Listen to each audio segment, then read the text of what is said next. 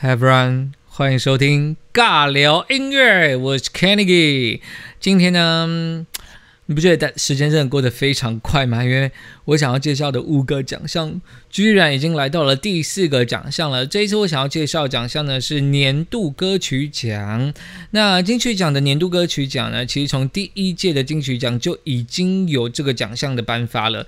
那其实它到第八届的时候有经历过一段时间的，就是废除的状态，一直到第十七届的时候才恢复颁发啦。那这个奖项呢，其实是金曲奖每年的重大奖项项之一。你们知道吗？他们原本就是这个奖项，原本应该叫做最佳年度歌曲奖，所以它也经历过一个，嗯，算是改朝换代吗？还是一个改名字的过程？后来就是到现在啦，我们就是统称为它叫做年度歌曲奖。然后这个奖项啊，目前为止到已经到第三十一届了，得奖数最多的居然就是蔡依林，她分别拿下三次的年度歌曲奖，分别是《今天你要嫁给我》。大艺术家，还有去年的《玫瑰少年》三次的年度歌曲奖，哎，算是年度歌曲奖中的最大赢家了。目前为止，那年度歌曲奖这个奖项啊，它其实就是最能够代表这一整年度的歌曲。那如果它是和所有发生的大事件融合度最高、最契合的呢，它就最有可能。获得这一次的年度歌曲奖，所以它可能会是非常符合时代潮流，或是符合社会走向。那甚至它可能是传唱度最高的。基本上都很有可能拿下这一座奖项，这个样子。那因为它是年度歌曲奖嘛，我觉得我想要在介绍这七首入围的歌曲之前呢，好好的跟大家来回顾一下，在去年二零一九年整个国际还有台湾这个两方面到底发生了哪些大事件。那我们就话不多说，好不好？马上来大家带大家来回顾一下有关于国际方面的呢，我觉得。有关于国际方面，而且又最贴近台湾的，应该就是香港的反送中事件了，一直到现在都还在持续进行中。然后再来就是中国大陆的非洲猪瘟疫情，我也想要把这个列入到国际的大事件中，因为嗯，比较大的原因是因为就是病毒它是不长眼的嘛，所以那个时候爆发了那个非洲猪瘟的疫情啊，其实不论是我们啦。中国附近周边的国家都非常的人心惶惶，因为你真的不知道你守着这么久，或者是呃阻挡这么久的病毒会不会再一次的来侵扰我们，所以我才把它列为就是国际新闻。然后再来呢，就是遇到了斯里兰卡的连环爆炸案，还有亚马逊的雨林野火跟圣那个巴黎圣母院的大火。这样子，所以呃，除了我刚刚上面讲到这些比较算是天灾人祸的事件呢，我们来看一下科技方面，好不好？科技方面，去年有发生什么重大事件来改变我们整个二零一九年的科技新时代？在三月的时候啊，二零一九年三月的时候，苹果正式宣布了推出了五大服务，其中。讨论度最高的就是 Apple TV Plus 的部分啦，就是他们正式的与 Netflix 啊、HBO 这一种已经非常稳定的影音串流平台来角逐竞争这个样子。然后到三月呃四月初的时候呢。韩国成为全球第一个供应第五代无线通讯的商业服务国家，也就是说，五 G 的时代其实是在去年四月，韩国引领着全球第一个带我们进入五 G 大纪元，就是五 G 的新时代的国家。那一直到现在，大家也知道，非常多的。产品应该说非常多的手机品牌已经推出了五 G 的服务了，这样子。那大家知道吗？在去年二零一九年一月的时候，台湾也是正式的终止了三 G 的服务，我们已经完完全全跟三 G 的时代 say goodbye 了。现在已经没有三 G 的服务了，就是四 G 跟五 G 而已。那我觉得四 G 可能还会在，可能还会再持续个好几年吧，因为毕竟五 G 目前都还不是非常的普遍，所以这算是。科技方面啦，就是人类科技智慧方面，在二零一九年其实也是跨出了蛮大的一步。那再来呢，遇到的是十二月，也就是去年年底，有一个年度风云人物，是有一个十六岁的瑞典环保少女童贝里所获得了这一个年度年度风云年纪 年度风云人物啦。然后那个时候，《时代》杂志啊，还在最新一期的封面称他为是。青年力量赞扬他这一年多来几乎世界各国要正视气候变迁的问题的努力，这个样子。那我会想要把它放在国际新闻，是因为国际事件，是因为那个时候除了唤醒大家对于气候变迁的重视之外呢，我不知道大家有没有印象，就是他那时候在造访各国的时候，也引发了很多。算是一些负面的声量，也是占了我们新闻版面好一阵子的时间，所以我把它放在了国际式的大，就是国际的大事件中。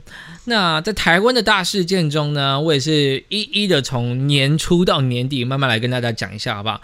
去年年初啊，除了我刚刚说的三 G 的业务正式终止之外呢，还有一个也是在那个时候造成非常大的讨论声量，也就是呃政府呢。正式了实施，就是大型那种餐饮业，还有连锁的素食店呐，禁止提供塑胶吸管，导致我们的 咖啡啊、外带咖啡、外带饮料的杯子都越来越高了呢。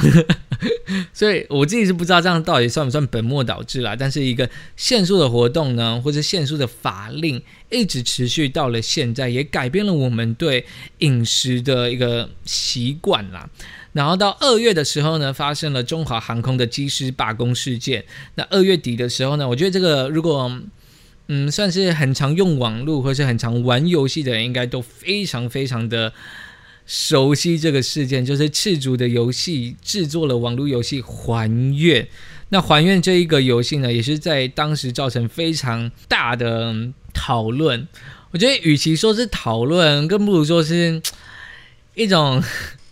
觉得台湾游戏真的是很骄傲啦，对 不对。如果你们听得懂我在笑什么的话，那就是嗯，我们就是知道这件事情的人。我还记得那个那个游戏里面那个“恭迎慈姑观音，恭迎慈姑观音”哦。在那个时候真的是红到不行，然后一直到年终的时候呢，也有发生蛮大的事件，是立法院三读通过了制定司法院释字第七四八号解释施行法，也就是说同婚的专法正式的通过了，也就代表台湾成为嗯整个亚洲地区第一个同志可以结婚合法结婚的国家。嗯，我真的觉得这算是跨了蛮大一步的。要谢谢台湾这个国家，我真的觉得身处在台湾其实是蛮荣耀的一件事情。我们都一直走在很前面、很前面的地方，不管是有关于人权啊、民主啊之类的这样子。没错，突然不知道讲什么。那一直到年终呢，六月左右呢，又发生了长荣航空公司就是空服员的罢工事件。那到八月的时候呢，我们中华民国教育部啊正式施行了一零八年课纲，那也正式的进入了十二年的国民教育，算是在教育的这个政策里面是一个非常非常大的改革。那一直到十月的时候呢，大家还记得吗？宜兰的那个南方澳。南方澳，我我在讲什么？就南方澳的跨海大桥发生了，就是断桥事件。然后十月中的国庆假期呀，没错，也就是我们即将要面临到的那个国庆假期，在去年的时候呢，发生了两起外送员的死亡车祸意外。那劳动部也针对这一个事件呢，正式的针对餐饮外送服务业者，就是胖达和 Uber Eat。来实施劳检，那认定啊，这个公司与外送员是属于雇佣关系哦，要求业主要提供相关的资讯。那如果没有提供的话，可以依劳基法来裁罚，最高好像一百七十几万新台币的罚款这个样子。所以，嗯，我会把它想要列为就是蛮大的事件，是因为我们现在的外送服务真的太普遍了。然后那个时候也有很多，等我一下。我，我需需要换个椅子，我屁股有点太痛，坐太久。就是我会想把它列为算是台湾的大事件，是因为，呃，这种外送服务到现在啊，我其实也很常很常使用这种外送服务，所以他的那时候的呃，算是政府的重视，应该是算蛮重要的一件事情。因为如果他们不是属于牢固关系的话，会衍生出非常非常多的问题，不管是劳基法或者是保险啊相关的东西，都是要需要去做。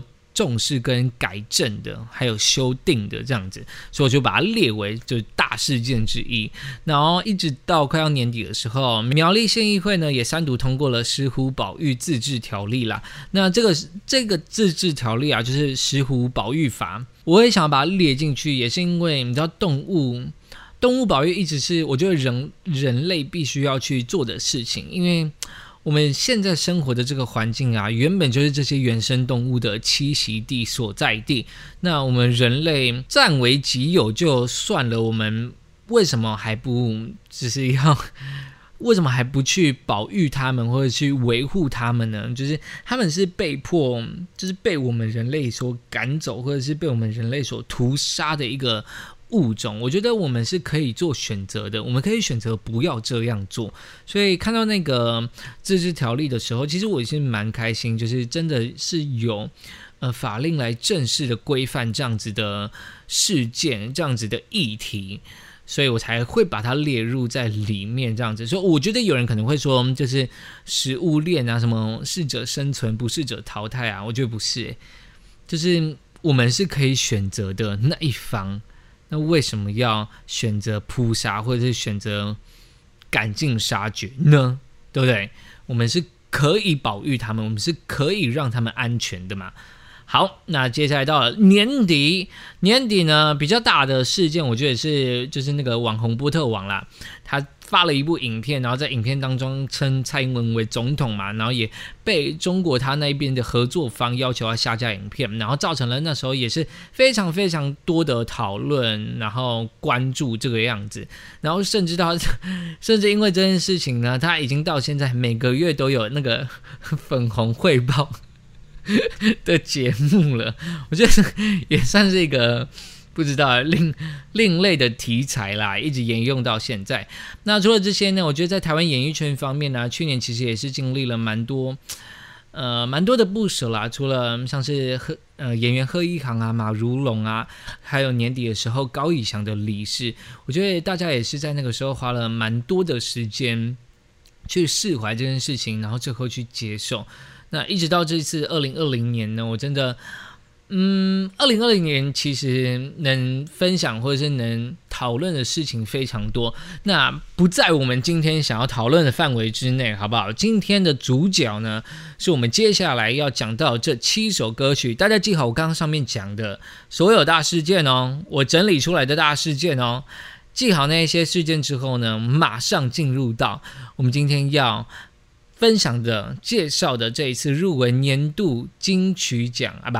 你金曲奖年度歌曲奖的七首非常出色的作品，第一首呢，马上来到的是第一首九 N 八八与去年的金曲歌王利友王，我刚刚是破音吗？利友王，这是第一首歌，第一首歌呢，因为现在时间蛮晚了，好不好？我有点，有点，我想说。好想赶快把它录一录哦，就是有一种很雀跃的心情，但是我的声带好像跟不上自己的这么雀跃的心情，一直有一种很疲惫的感觉。好啦，第一首歌曲呢，来到的是九 M 八八与去年的金曲歌王六王所合作的。最高品质静悄悄。那这首歌曲呢，是收录在去年二零一九年八月八号九 N 八八发行的首张个人专辑《平庸至上》当中。这首歌啊，是他在那个坐飞机的时候 看少林足球的时候看到的，然后大家看电影的时候才体悟出，就是最高品质静悄悄，蹲最低的跳最高的这样子东方的精神。也就是说，我们东方人啊。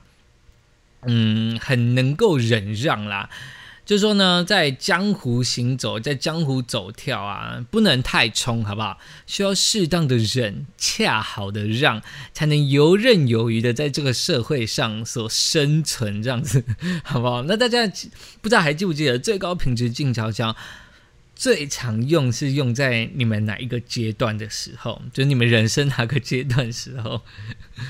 我印象最深刻就是小学老师管秩序的话术，就是最高品质。那我们叫做静悄悄。那其实这句话呢，最早啊是源自于一个冷气的广告啦，也就是说，嗯，最高品质就是冷气不会发出声音。我真的觉得这首歌写的蛮好的，我非常非常喜欢这首歌，是因为他其实一开始就有讲到啊，他说有时候要懂得闭嘴，就算眼角忍出鱼尾巴。拉上嘴巴的拉链，放下执念，锻炼自己的理智线。也就是说，你们我们在遇到觉得很奇怪的事情啊，不要急着去表达意见，就是你拉上嘴巴，先停看停嘛，跟过马路一样，好不好？先停看停，安全了再继续。然后他后面还有讲到，他说：“我是一张纸，近朱者赤，近墨者黑，但是我自备橡皮擦，不听妈妈的话，也不是都不听，是先不听。”再听听看有没有道理？我真的很喜欢这段歌词。他说：“嗯，就是说我们跟刚刚其实蛮像，就是我们遇到任何事情，我们应该要先把事情整个听全面了，再去做下一步的动作。就是你把觉得很无理的地方给擦掉，然后把觉得有理的地方给吸收起来。而且我觉得这边他用妈妈来做比喻，超好。为什么超好？”因为父母就是我们出生以来接受这个世界的第一个管道，诶，就是我们认识这个世界第一个管道就是我们的父母亲啊。所以其实我们在小时候啊，那么觉得爸爸妈妈说什么，我们基本上就是照单全收，只要他们讲，我们就信到不行，信到没有办法这个样子，就是。这这一段歌词，也就是说，我们从开始有质疑妈妈这个想法来看，就是我们已经进入到可以自己去思考事情的阶段了。我们可以选择想听的和不想听的，其实就真的蛮贴切这个歌名啦。最高品质静悄悄，而且这个时候的你啊，你选择静悄悄，不是别人要你静悄悄，是你自己已经可以选择静悄悄了。所以我真觉得这首歌。很棒，很很酷的一首作品，我必须得这样讲。然后很好听，很朗朗上口啊！不能说朗朗上口，应该说你会朗朗上口的时候，你会觉得很爽，就是因为啊，因为那个节奏感的关系。然后猎王在这边也是呃发挥了非常大的化学反应，让这整首歌都有。添加更多的色彩在里面。第一首歌呢，来到就是利友王和九 N 八八所合作的歌曲《最高品质静悄悄》。那第二首歌曲呢？来到是林声祥的《远行》，那《远行》这一首歌呢，其实是去年金马奖荣获最佳剧情长片的《阳光普照》的主题曲。那这一首歌《远行》呢，是钟梦宏导演填的词，林声祥谱的曲，然后也有也由林声祥来演唱这个样子。我觉得要了解这首歌，可能会需要先要去。看一下这个电影《阳光普照》，才能更理解就是歌曲中想要传达的意思。就是说这首歌呢，比较像是像在描述电影中那个男主角的大儿子啦，就是许光汉他的心境这样子。那其实我们从歌词当中啊，还是可以得知到说，嗯，他想要去的地方都是一些。比较阴暗，而且阳光照不到的地方。那其实，在电影里面，他也有表示说，世界上万物啊，最公平的就是太阳，因为太阳给予地球上每一个角落都有一半阴暗跟一半光明的时间。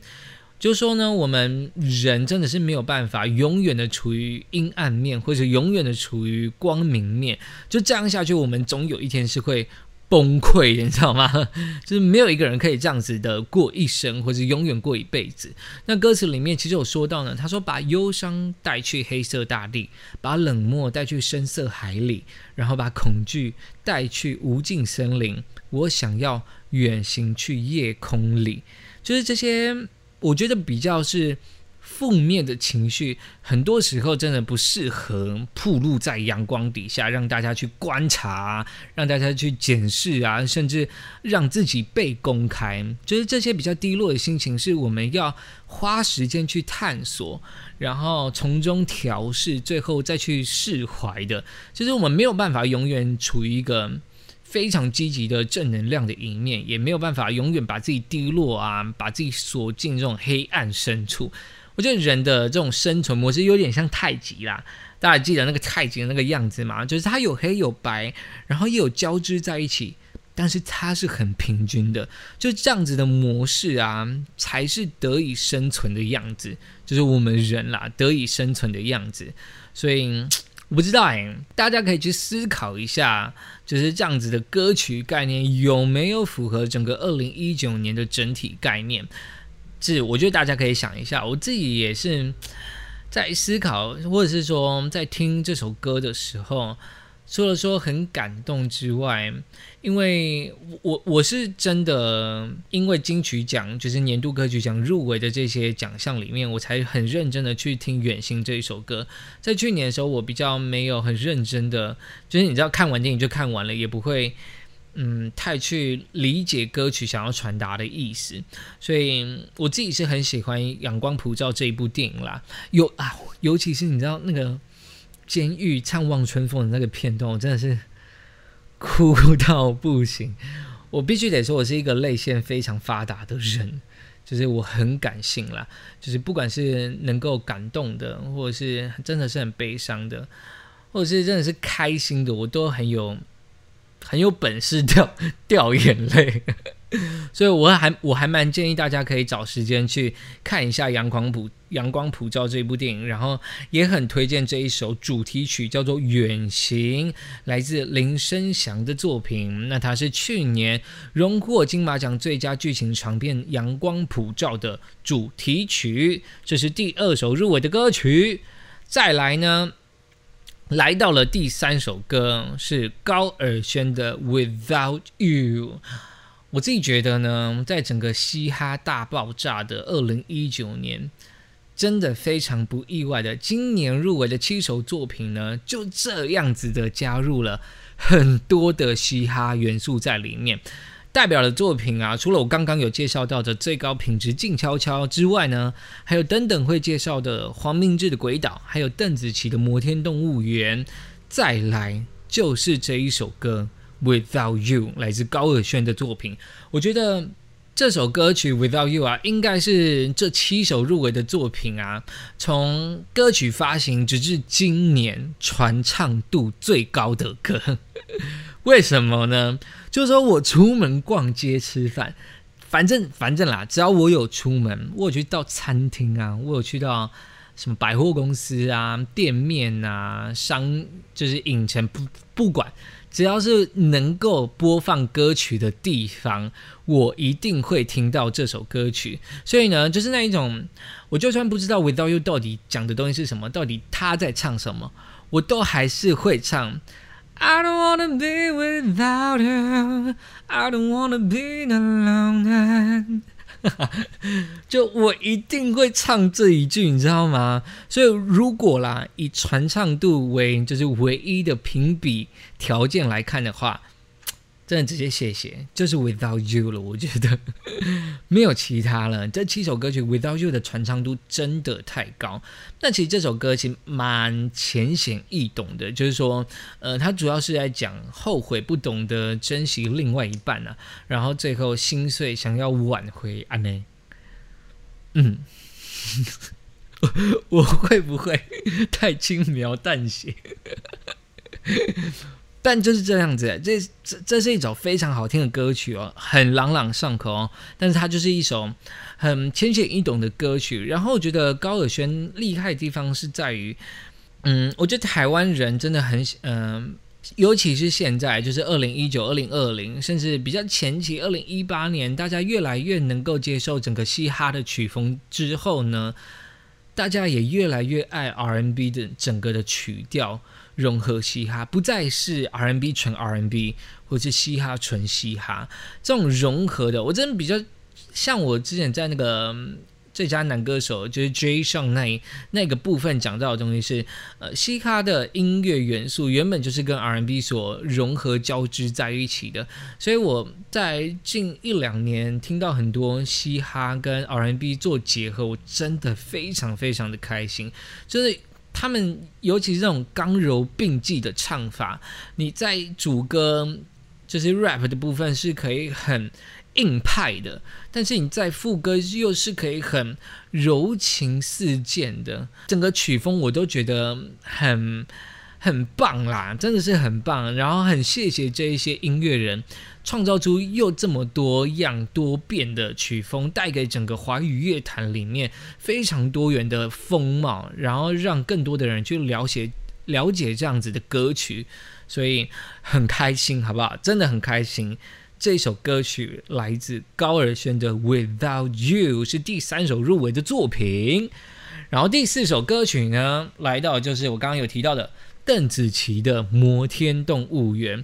我有在那个最佳国语专辑，还有在最佳那个女歌手奖，都都已经有聊过这张专辑了。我有多讲过，这首歌是一首概念性非常强的歌曲。那嗯，大概介绍一下，主要还是说，就是逐渐被社会化的我们啊，在面对呃欲望啊、名利的时候，我们到底会不会屈服和妥协，然后与魔鬼、恶魔为伍，违背良心去做出一些不好的，甚至呢是会出卖别人的决定呢？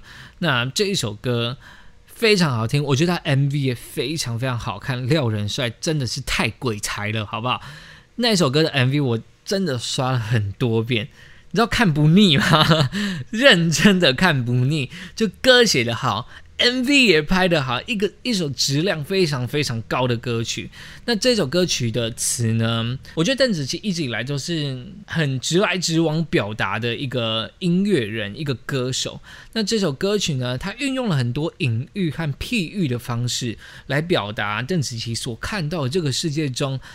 丑陋、现实、肮脏，甚至跟风的一面。尤其他像是他前面就有讲说，蛇代表是邪恶，然后苹果啊代表是欲望和名利，蜘蛛网呢代表是社会这个大染缸，那灰姑娘呢代表是社会底层的人。所以我觉得这首歌曲，就算最后他没有获得年度歌曲这个奖项。它也很能够代表这整个社会的运作模式，优点算是说，我觉得它不管放在什么样子的年代，因为人啊，我们这种生物哦，人这个生物都是会为名利所屈服的生物，就大家都是为了要往上爬而不顾一切代价去做出一些决定，或者是去伤害一些人。我觉得大部分的人都。都是这个样子，我必须得这样讲。那邓紫棋用她这首歌来表达她看到的这个世界，算是比较讽刺，然后她觉得她想要批判的一面这样子。那我觉得她前面还有讲到，她说传说在伊甸啦，传说在伊甸，就伊甸这个地方呢，比较算是可以比喻成说我们刚出生的我们，就是未未受污染过的地方的这种感觉。所以这首歌《摩天动物园》。哎，我还是得讲，你怎么选？你要怎么选？凭什么，我听到这四首之后，我还是选不出一个所以然来。每一首歌曲都有它非常非常棒的地方，每一首歌曲都有它值得拿来与二零一九所结合融合的地方，所以真的太难了啦，真的太难了，好不好？第四首歌曲就是来自邓紫棋的《摩天动物园》，然后再来呢，第五首歌曲来到是黄明志跟短基所合作的《鬼岛》。我真的觉得黄明志非常非常的爱台湾，那我觉得他也不避讳的表达对台湾的爱啦，就大家都知道他很喜欢台湾，那。你们知道这首歌《鬼岛》啊，它一开始那个开头使用了什么乐器吗？就是陶笛。那陶笛呢？为什么我说爱台湾？你知道陶笛，它其实被台湾列在整个中华传统民俗记忆的范围之内。那其他的记民俗记忆呢？像是有纸雕啊、铜碗啊、剪影啊、龙须糖等等之类的民俗记忆。那陶笛呢，就是其中之一。这样子，它把算是唯一一个乐器，就是属于台湾民俗记忆的乐器。直接放到了这一首歌《鬼岛》里面。那这首歌呢，其实你这样听下来，我会觉得讽刺的意味非常浓厚，但是你又可以很容易的感觉出来，就是黄明志他是完全保持着一个羡慕、嫉妒、恨的心情来唱的。就是说呢，歌词里面，他其实，在 YouTube 上面的那个下面的歌曲介绍当中啊，它就有一段英文来呃介绍或者是阐述他自己的心情。他是这样子说的哦，他说。嗯，Ghost Island is my second home，就是说这个鬼岛呢是我第二个家。他说，I love ghost rather than being a human, but controlled by some other human who think they got power. Fuck off！就是说呢，他觉得，呃，与其啦，我觉得，与其当一个会被其他觉得自己有权有力的人所操控的人类呢，他更想要当一个。Ghost 就是更想要当一只鬼，或者他更喜欢鬼这样子。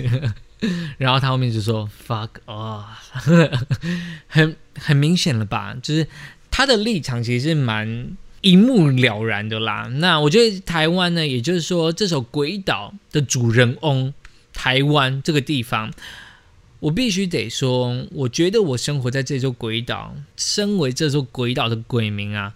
我是非常非常骄傲的。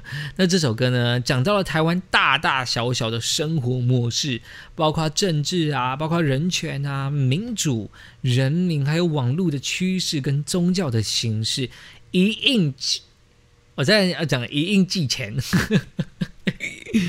一应俱全啦，可以说是比台湾人还要更懂台湾人的歌曲，就是完完全全的量身打造台湾的社会整个的运作模式的样子。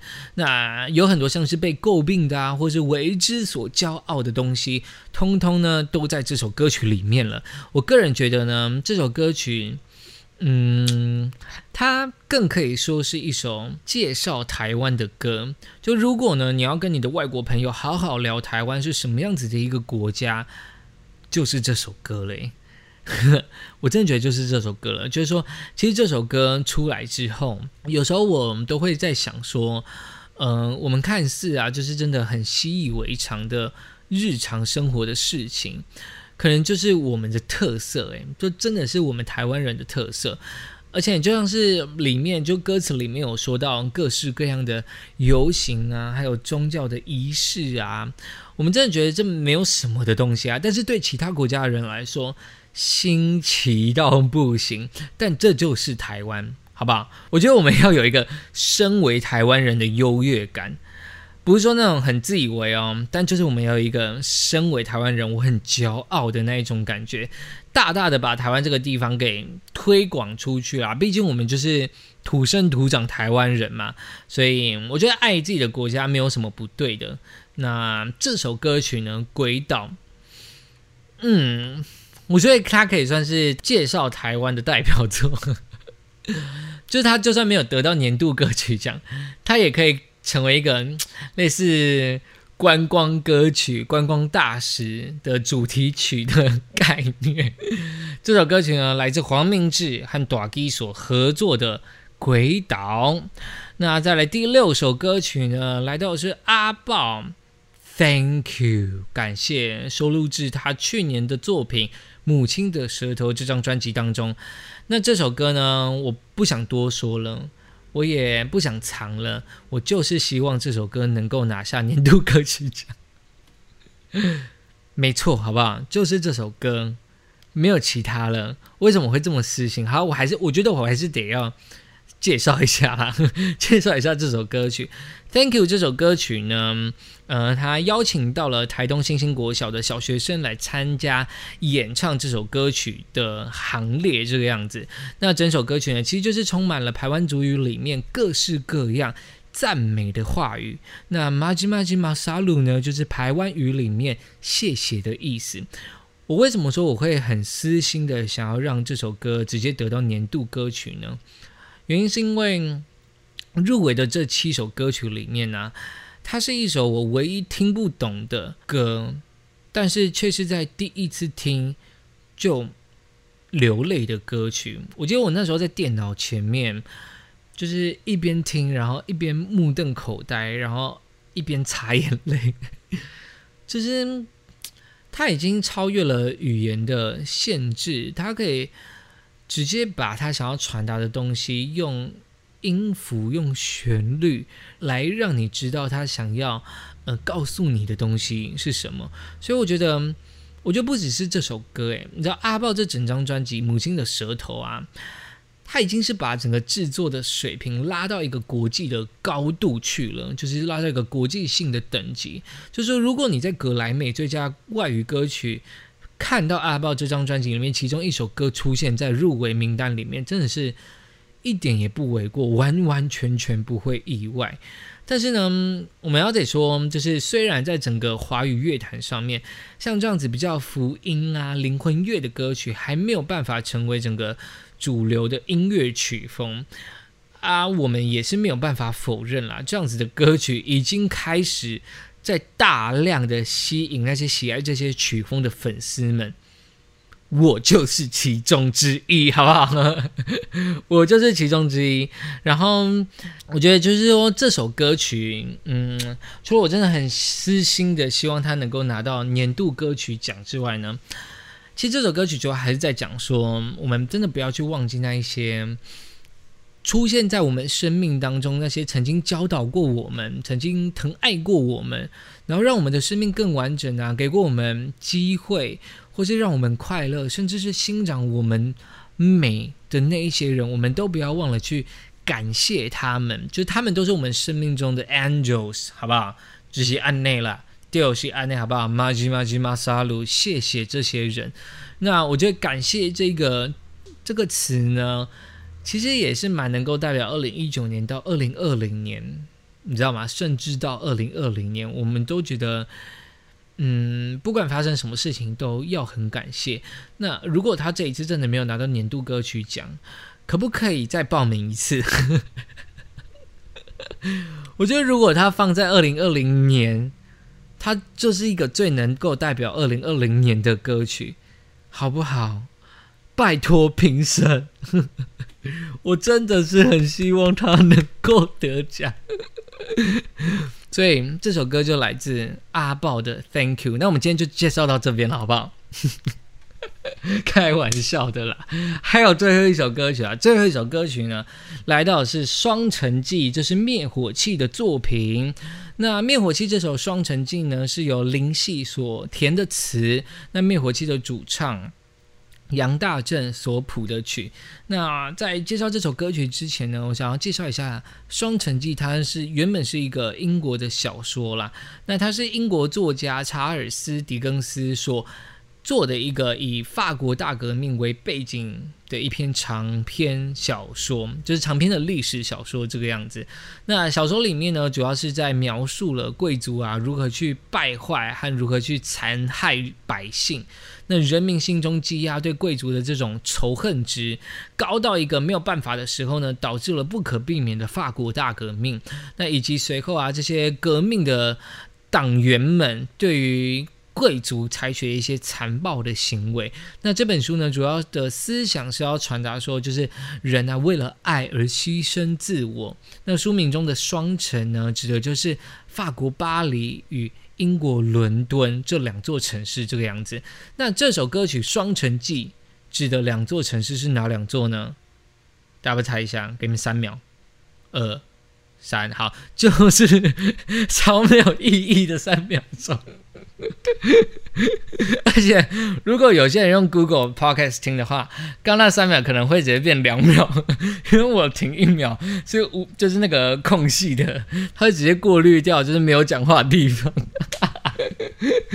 好了，这首歌曲指着两座城市呢，就是台湾和香港。那灭火器的主唱杨大正有。在发表歌曲之后呢，有说其实这首歌是在二零一九年三月的时候就写下的。那原本呢，他们是以一九五零年跟一九六零年代的台湾作为背景，但是恰好你知道吗？就是在去年，就是大家最知道的香港反送中事件，他们在六月的时候遇到了灵系，那灭火器就觉得说。嗯，又是香港事件，然后又是灵系这个香港的词神啊，传奇人物，看有没有机会能够合作。那很幸运的，灵系为他们谱了这一首歌的词，这个样子。那灭火器就会想到说，他们其实没有想到，嗯，香港在那个时候的遭遇啊，跟七零年代以前台湾受白色恐怖啊、党国体制压迫，嗯的那个状况是越来越像。所以林夕呢，在这个歌词当中，利用了他就是很熟练的写词技巧，去写出了香港还有台湾。这种无惧对抗强权的悲情，还有壮烈的态度，所以他在歌曲里面有运用了许多港台抗争中啊会出现的意象，像是烟雾啊、遍地开花、流水啊，还有白色恐怖等等的词，都放在这首歌曲里面。那大家有没有记得灭火器呢？在二零一五年，就是以《岛屿天光》荣获了当年的金曲年度歌曲奖。那《岛屿天光》呢？讲的主题是什么？就是当年的太阳花学运事件呢。所以不知道这一次会不会再次拿下的年度歌曲奖，大家可以拭目以待，好不好？期待一下，或许是蛮有机会的吧，因为他毕竟曾经有拿过这个奖项，而且又是以就是这种社会运动的方式为背景的歌曲来拿下的。所以呢，这七首歌曲我再帮大家来回顾一下，好不好？七首歌曲呢，分别来自第一首歌曲叫做《最高品质静悄悄》，是九 M 八八与利友王所合作的作品。那第二首歌曲呢是林声祥的《远行》，它是去年金马奖荣获最佳剧情长片的《阳光普照》的主题曲。那第三首歌曲呢，我觉得传唱度最高的《Without You》，高尔宣的作品。第四首歌曲来到的是邓紫棋的《摩天动物园》，第五首歌曲呢，最爱台湾的黄明志，这首歌曲来自《鬼岛》，讲述的是台湾整个台湾的样子样貌。第六首作品呢，是我私心想要给他获得的阿豹，Thank you，感谢这一首作品。那这一首歌曲第七首作品呢，是灭火器的《双城记》。好，总结一下好不好？我真的是私心想要给阿豹那首 Thank You 啦，但是如果你要说推断一下金曲奖的评审会怎么样颁发这个奖项，你知道这七首歌曲难选的地方在哪吗？就是说年度歌曲历年来的得奖作品啊，是没有一首歌是一个很鲜明的嘻哈风格的，所以呢，这一次一次入围。四首就是有嘻哈风格的歌曲在里面，我真的觉得这四首歌都非常的有可能拿下这一次的年度歌曲奖。但是阿豹的 Thank You，我自己认为它是最能代表整个二零一九年，甚至到现在二零二零年大环境，就是我们应该要有的一个心态。那双城记呢，又有岛屿天光曾经得过奖的记录在那边加持，远行就不用说了啊，金马奖的加持啊，各位好不好？金马奖。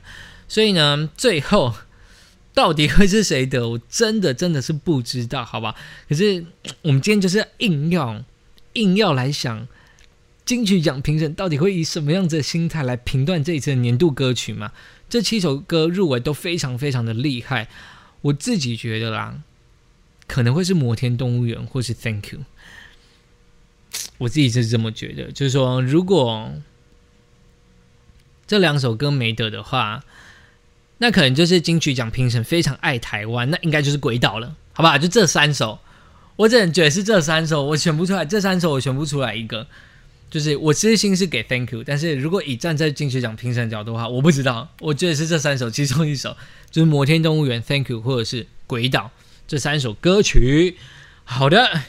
哎，我真的觉觉得今天内容非常的丰富哦，非常丰富哦，我完全就是没有在停的，就一一路这样噼里啪啦噼里啪啦讲下去，我自己都觉得自己很厉害。已经四十几分了，各位快五十分了，我们好好的期待一下，我最后想要介绍的奖项叫做最佳新人奖。那我一定会在十月三号以前把最佳新人奖的分享给录好，然后。分享给大家听，也跟我一起预测一下这一次最佳新人奖会奖落谁家。那这一次的 podcast 呢，讲到是最佳年度歌曲奖，分享完喽，谢谢大家的收听啦，让我们下次再见，拜拜。